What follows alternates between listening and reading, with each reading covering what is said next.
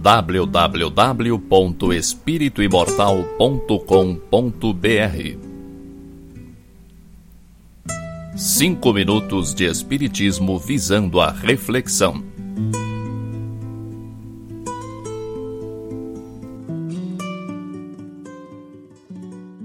Você se interessa pelo seu semelhante?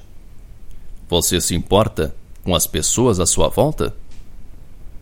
Não posso falar de um assunto que desconheço, então nem vou falar dos moradores de rua, dos pedintes, dos necessitados que perambulam pelas ruas mendigando qualquer coisa. Minha boa vontade e desprendimento ainda não vão tão longe. Minha reforma íntima não alcançou esse estágio, por enquanto. Me refiro às pessoas próximas, aquelas com quem convivemos cotidianamente. Você se interessa por elas? Você presta atenção quando um colega menos agradável lhe conta como foi o seu fim de semana? Você ouve um irmão, um parente, um amigo, quando este fala de si, de seus projetos, de seus anseios, de seus problemas? Há pessoas boas, de bons sentimentos, de boa índole, que, no entanto, não se interessam pelos seus semelhantes. Não têm o menor interesse em saber o que se passa nas cabeças alheias não fazem questão de descobrir o que pensam e sentem os outros. Para estas pessoas, a vida dos outros não oferece nada de interessante, as histórias dos outros não lhes dizem nada, os interesses alheios não despertam sua atenção. Não haveria mal algum nisso se não fôssemos humanos, gregários e sociais. E não há como fugir dessas características do espírito imortal. Necessitamos do convívio uns com os outros para aprendermos, para nos desenvolvermos, para crescermos material e espiritualmente. É da troca de experiências que tiramos exemplos importantes. É da observação da experiência do próximo que muitas vezes aprendemos sem precisar passar pela mesma situação. Quem enfrenta as maiores dificuldades pela vida fora são justamente essas pessoas desligadas, que não se interessam pelos outros.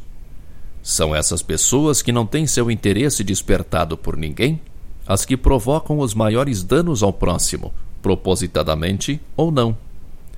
São essas pessoas a quem as experiências alheias não têm valor algum, as que mais fracassam na vida, as que enfrentam os maiores dissabores as que levam os maiores tombos, às vezes desperdiçando uma reencarnação. Pense nas pessoas que você conhece que não ouvem o que você diz, que contam algo de si e quando chega a vez do outro não prestam a menor atenção.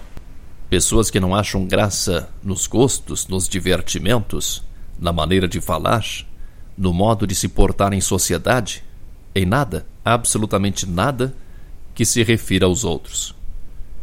Certamente você conhece alguém assim. Talvez alguém muito próximo de você. Não é triste?